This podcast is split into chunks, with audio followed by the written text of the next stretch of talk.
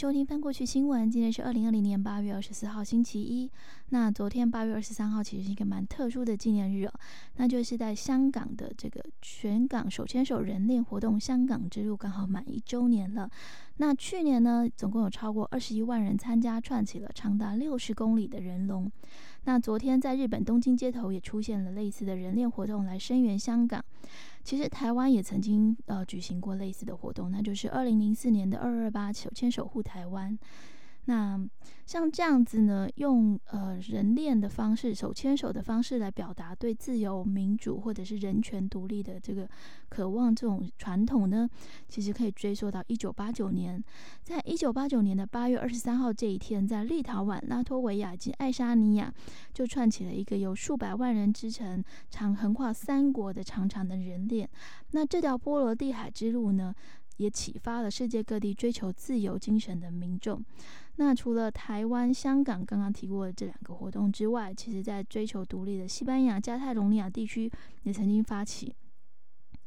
昨天除了东京之外呢，在立陶宛也发起了类似的活动，从立陶宛的首都维尔纽斯 （Vilnius） 一路延伸到白罗斯的边界，全长约三十公里，预计会有五万人参加。那其中一人就是呃最近声名大噪的白罗斯民意领袖季哈诺夫斯卡娅。斯巴拉纳提格诺夫斯卡娅，虽然现在提格诺夫斯卡娅还流亡立陶宛了，不过他在接受媒体访问的时候表示，他认为自己责无旁贷，必须对示威者还有这个他的支持者负责。那他也希望自己可以肩负起变革的角色，帮助白罗斯重新完成大选。那这个选后的新总统呢，将和人民一起共同决定白罗斯与俄罗斯之间的关系。至于这个强人总统，现任的总统呃，卢卡申科 （Alexander Lukashenko），Tikhonovskaya 认为卢卡申科迟早都要下台的。那卢卡申科本人当然不是这样觉得啦。那因为白罗斯即将在八月二十八号到三十一日之间，在跟欧盟接壤的边境进行大规模的军事演习，所以卢卡申科就在前天来到了白罗斯与波兰的边界附近，在这边教阅部队，那下令要采取最严厉的手段来维护领土的完整，并且扬言要关闭这些参与罢工的工厂。虽然是这样呢，反对群众今天还是昨天还是再度发起了大规模的抗议活动，要他下台。这已经是首都 Minsk 明斯克连续第二个星期天有超过十万人示威的活动哦。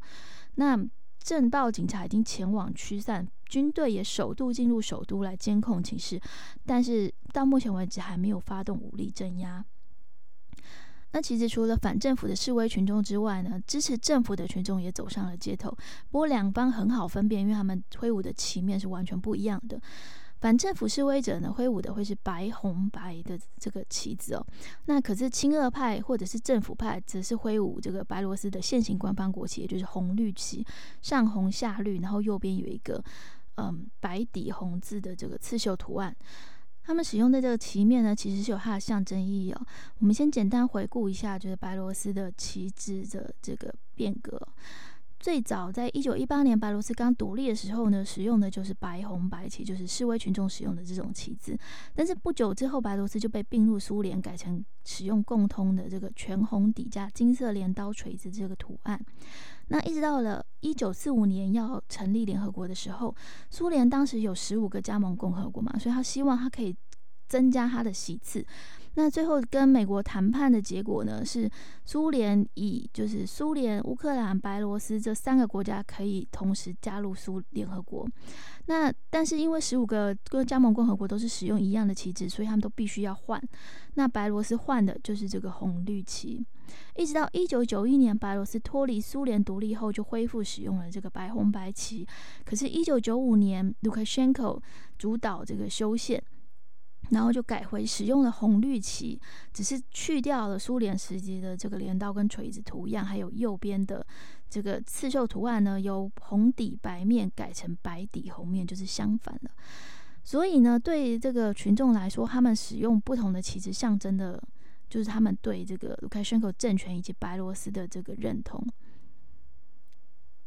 那蒂克诺斯盖亚在访谈中也提到说，他其实已经跟很多的国家领袖寻求球员呢，包括加拿大、美国、英国、德国、波兰以及一些其他的欧洲国家，但是目前为止都没有收到回应，因为现况还是处于就是白罗斯的国内事务啊。外国不方便就是干涉。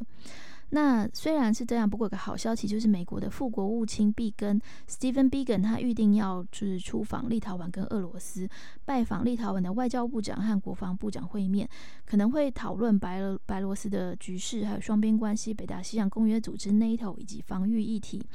另外呢，呃，这个根据 Tikhanovskaya 这边的说法是，毕根有有预定要跟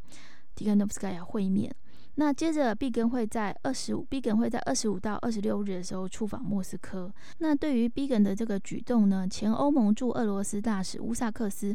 v i g a n d a s s h o s k a s 他认为他这样的访问可能是表示美国已经准备好要参与解决白罗斯的危机，其中也包括与莫斯科的面对面讨论。那么，在以色列与阿拉伯联合大公国就是宣布要恢复关系正常化之后呢，各国也纷纷表态。那最新的一个是摩洛哥，摩洛哥的总理欧斯曼尼 （Sastina a s m a n i 他在二十三号的时候表示拒绝与以色列关系正常化，认为这样的行为呢是进一步的侵犯巴勒斯坦人的权益。事实上，摩洛哥的官方立场一直都是支持两国方案，就是 Two-State Solution，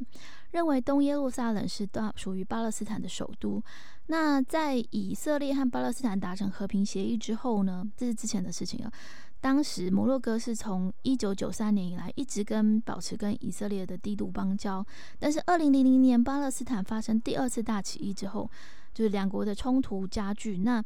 把摩洛哥与以色列之间也停止了往来。那么最近另外一个也很受到瞩目的焦点就是玛丽的政变。玛丽的总统凯塔 （Ibrahim Boubacar Keita） 在上周二的时候遭到军事政变推翻，被迫要辞职下台。那为了及早解决玛丽的夺这个动荡，并且防止该区发生更多类似的夺权事件，西非国家经济共同体已经暂时关闭了与玛丽的边界，并切断之间的这个经济往来。那在在昨天的时候呢，这个西非国家领袖已经和发动马利政变的军政府领袖。这个 Asemi Gota 上校进行了调解的会议。那在会上虽然达成了一定程度的共识，不过还是有一些问题有待解决。那根据消息人士指出呢，会上的主要议题是西非国家经济共同体对玛丽的制裁。那还没有解决的问题，则是包括总统凯塔的去向以及玛丽朝文人统治转型的细节。这文人统治的英文其实就是 civilian rule，就是说它变成不是军人统治了，是。民间就是非军方的势力在统治，明治的这个意思。那接下来调解会议还会在周一的时候继续进行。另外，地中海的情势也相当的紧张，这是因为土耳其和希腊呢，因为领土跟主权还有这个资源的争议，在。有关的海域发生了摩擦，起因是土耳其派的这个探测船到离着土耳其海岸不到两英里的一个希腊小岛进行地质以及能源的探勘，那引起希腊方面的高度紧张，那所以希腊就派了军舰尾随，就是一路盯着他们，结果果然就在八月十三号的时候。就因为这个过度紧迫盯人，两方就发生了相撞的事故，情势就一发不可收拾。那为了这件事情呢，欧盟 EU 已经在十四号的时候召开了紧急的视讯会议，表达支持希腊的立场，并且要求土耳其立即停止在这个争议海域的探测行动。那其中，法国总统马克宏 （Emmanuel Macron） 他除了呼吁土耳其要停止探勘活动，透过对话来解决事情之外呢，他又在十二号的时候宣布说，法国会增派军舰跟战斗机前往这个东地中海的争议地区，支援希腊进行军事演习。那对这件对马克宏的这个行为呢，土耳其的海事专家古德尼兹 （Jam g e r d n i t z 他就警告说，马克宏这样的干预是火上浇油啊！如果希腊就是真的出手的话，土耳其绝对会退出这个北大西洋公约组织，就是那一头。那 g e r t n i s 就主张说，呃，比起外部的斡旋，其实两国希腊跟土耳其应该要坐下来好好的谈话，才能够真正化解现在的局势。那提到两国之间的对峙，怎么可以忘记中美呢？那么来提一下，美国总统 Donald Trump 川普，他在这个二十三号播出的媒体访问中就唠了狠话，说美国没有一定要跟中国做生意，必要的时候可以让美国跟中国经济脱钩。而且川普说，他其实这个原本要在上周举行的这个美中贸易会谈，也就是检讨第一阶段贸易协议的这个执行进度的这个会议呢，其实是他本人亲自取消的。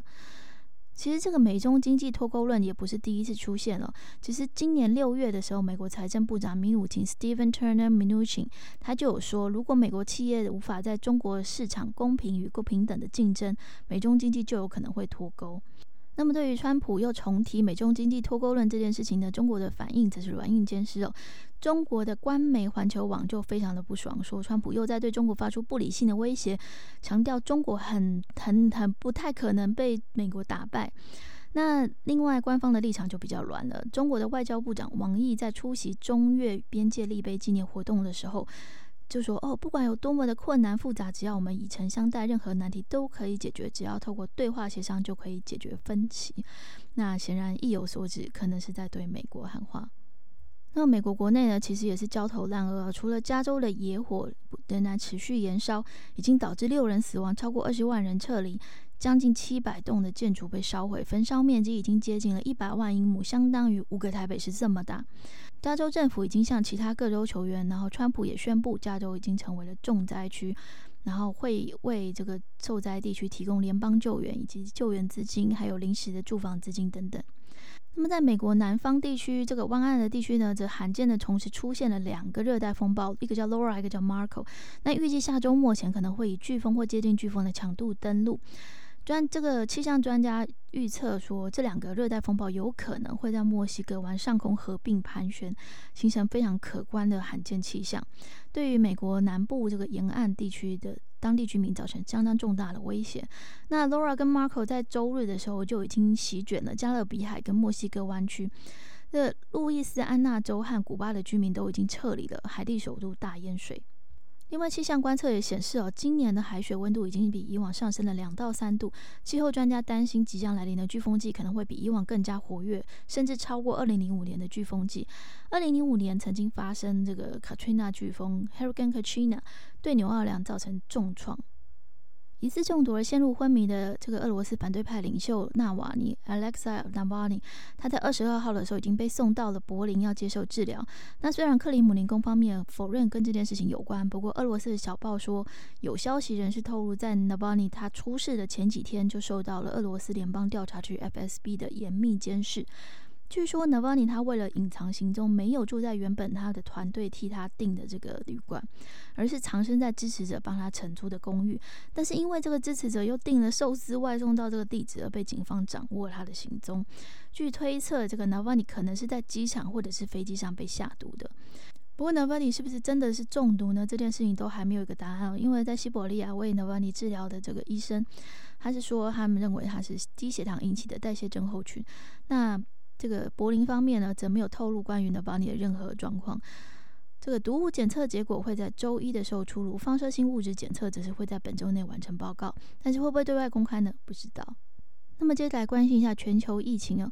目前全球已经有累计两千三百二十九个确诊案例，八十万人不幸死亡。那其中，意大利新增一千零七百七十一人确诊，这是自五月政府松绑他们的防疫封锁措施以来，首度出现单日确诊案例超过一千例。那另外，印度呢，它的确诊案例也在二十三日突破了三百万大关。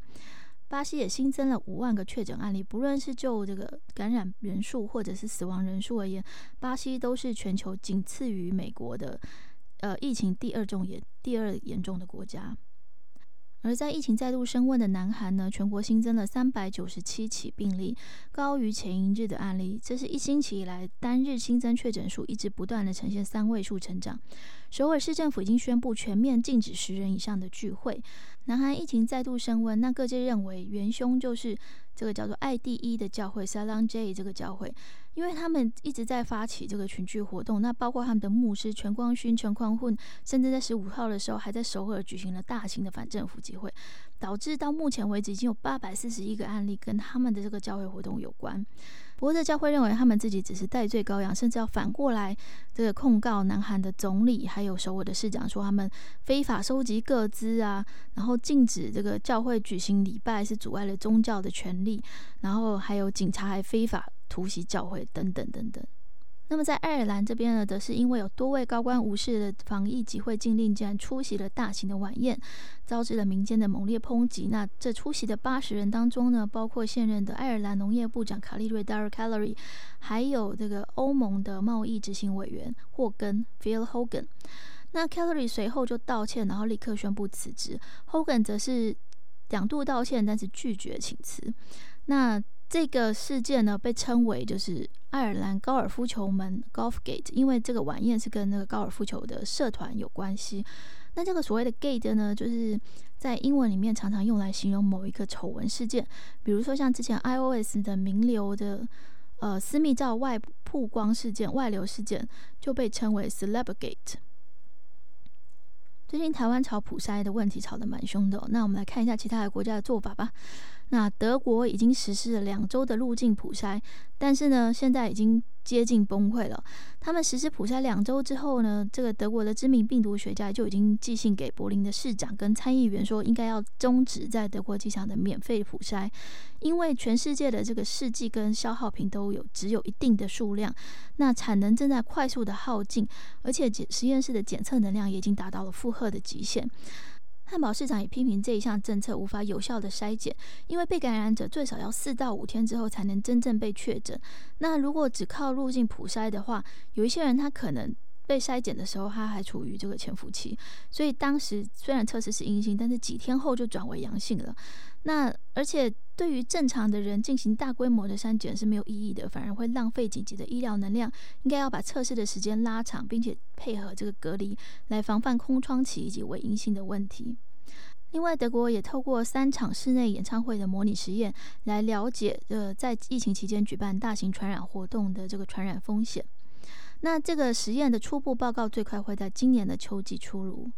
那美国航空也获准在德州使用一种新型的这个涂层材料。据说呢，这个涂层材料在试用两个小时后就会开始生效，可以杀死冠状病毒。那这效果可以维持七天。那希望这种新的材质呢，可以提高公共安全、公共空间的安全性，进而提升这个消费者对于这个恢复航空旅行的信心。而在拉美第二大重灾区秘鲁，则是因为这个防疫发生了踩踏意外，警方突袭了一家违反防疫禁令的夜店，结果店内的一百二十多位顾客在逃跑过程中发生了人踩人事件，造成至少十三人死亡以及三人受伤。那秘鲁警方要追究这个店家的责任，并且已经逮捕了二十三人。目前秘鲁是强制实施这个保持社交距离的措施，禁止大型集会聚会，而且在晚间十点的时候就实施了宵禁。那么在疫苗研发方面呢，俄罗斯又宣布了第二款疫苗，说进度非常的顺利，预期九月可以完成临床实验。那之前俄罗斯在八月中的时候就已经率先研发了全球第一款的疫苗，叫史普尼克 V Sputnik V。那现在第二款叫 Epivac Corona。那这次 Epivac Corona 它比之前更受主，是因为它的开发单位，这个单位是俄罗斯的国家病毒学与生物科技研究中心，简称叫维克多研究所 （Victor Institute）。这个研究所非常有名，因为它是俄罗斯主要的病毒研究中心，也是世界上唯二存有天花病毒的官方储存点。以前在苏联时期是生化武器计划的关键基地，但是近年来转而研发对抗病毒、癌症的治疗方法以及疫苗。那这个如果 Epivac Corona 可以在九月完成临床实验的话，渴望在十月完成注册，十一月开始量产。那么，英国政府为了抗疫，已经举债超过两兆英镑，比去年七月的这个同期数字增加了两千两百七十六亿英镑，是一九六一年以来最高纪录哦。虽然英国目前债务负担沉重，不过据说英国政府有意要取消这个四月开征的数位服务税。据说呢，因为其实能收到的税额其实不多啦，比起来根本就只是杯水车薪，而且反而可以可能会危害到这个英国脱欧后和美国的双边贸易协定，因为这些科技公司，比如说像 Facebook 或 Google，大部分都是来自美国的。海外版抖音 TikTok 准备要对美国总统的行政令发起挑战了，准备在二十四日的时候正式向法院提告，称这个总统行政令是不合程序的。那他这次提告的对象是川普在八月六号签署的两项行政命令。根据这个内容呢，四十五天生效后呢，美国任何人或者是企业都不可以再跟 TikTok 还有他的母公司字节跳动 ByDance，或者是 WeChat 海外版微信以及他的母公司腾讯来做生意。那但是呢，川普在八月十四号的时候，其实有发布第二项的行政命令，是要求字节跳动，就是 ByteDance 必须在九十天内出售，或者是剥离这个他们在美国的 TikTok 业务。那这一项命令呢，因为他这个 TikTok 他这次的这个挑战没有包括到八月十四号这项命令，所以基本上不管法院怎么判呢。呃，他恐怕还是无法躲过必须出售业务给美国公司的这个最后期限。虽然之前 Microsoft、Twitter、甲骨文、Oracle、甲还有 Google 等公司都有传出准备要进购这个 TikTok 美国业务的消息，但是因为美国的这个总统禁令范围很广，内容有相当多的变数，所以 Bydance 恐怕无法确保在这个时限之内达成各方都能接受的协议。那到时候就是一旦到了时限呢，美国政府就可以强制关停或者是。这个拆分这个 TikTok 的美国业务，所以有分析师认为，这个 by dance 开始准备这个关闭的弊案，可能就是这个原因。而同样在川普行政命令中被点名的微信呢，也采取了司法行动，已经有一群 WeChat 的用户向美国联邦法官请求，要阻止川普政府执行这一项行政命令。俄罗斯外交部长拉夫洛夫 （Sergey Lavrov） 在二十三号的时候宣布，俄罗斯将和中国以及华为合作开发五 G 技术。那其实，在去年九月的时候，就有媒体报道说，华为已经正式和俄罗斯电信商 MTS 合作，在莫斯科启动了第一个五 G 测试区。显然，不把美国的禁令放在眼里啊。那也有分析师指出，虽然俄罗斯可能是意在这个推动高速网络，但也有可能表示他是希望跟中国联手对抗美国。那虽然华为在西方国家踢到铁板，不过在俄罗斯业务却是蒸蒸日上哦。根据这个统计，今年第一季华为加上它旗下的这个荣耀系列品牌，在俄罗斯的手机市场占有率已经高达了百分之四十。那接下来很快看一下其他的消息哦。以美国为首的国际联军部队持续撤出伊拉克，其中这个在二十三号的时候。联军部队已经撤出了位在伊拉克首都巴格达北方的一个关键军事要地，叫做塔吉这个基地并且将装备移交给这个伊拉克的安全部队。另外，美国警方又再度爆发了执法争议，在路易斯安那州有一名三十一岁的男子佩勒林 （Trevor Pelling），他在周五晚上持刀要进入这个便利商店，结果被警方击毙。那当时这个死者的母亲说，他儿子有人群焦虑问题，当时是被警察吓到了。那也有目击者说 p e l l i n 手上根本就没有武器，所以这件事情又再度引发群众不满，然后在周六的时候又上街发动了抗争，结果和警察之间发生了激烈的冲突哦。而在欧洲地中海岛国塞浦路斯呢，他们从二零一三年开始对外贩售黄金护照，这样透过授予外国投资人公民的身份来交换至少二两百一十五万欧元的投资，来进而鼓励投资移民。但是半岛电视台 Al Jazeera 他在二十三号的时候爆料，塞浦路斯甚至把这个黄金护照卖给一些曾经有洗钱或者是诈欺、贪污等前科的罪犯。那另外呢，在今年初一月八号被飞弹击落坠毁在伊朗首都德黑兰 （Tehran） 附近的这个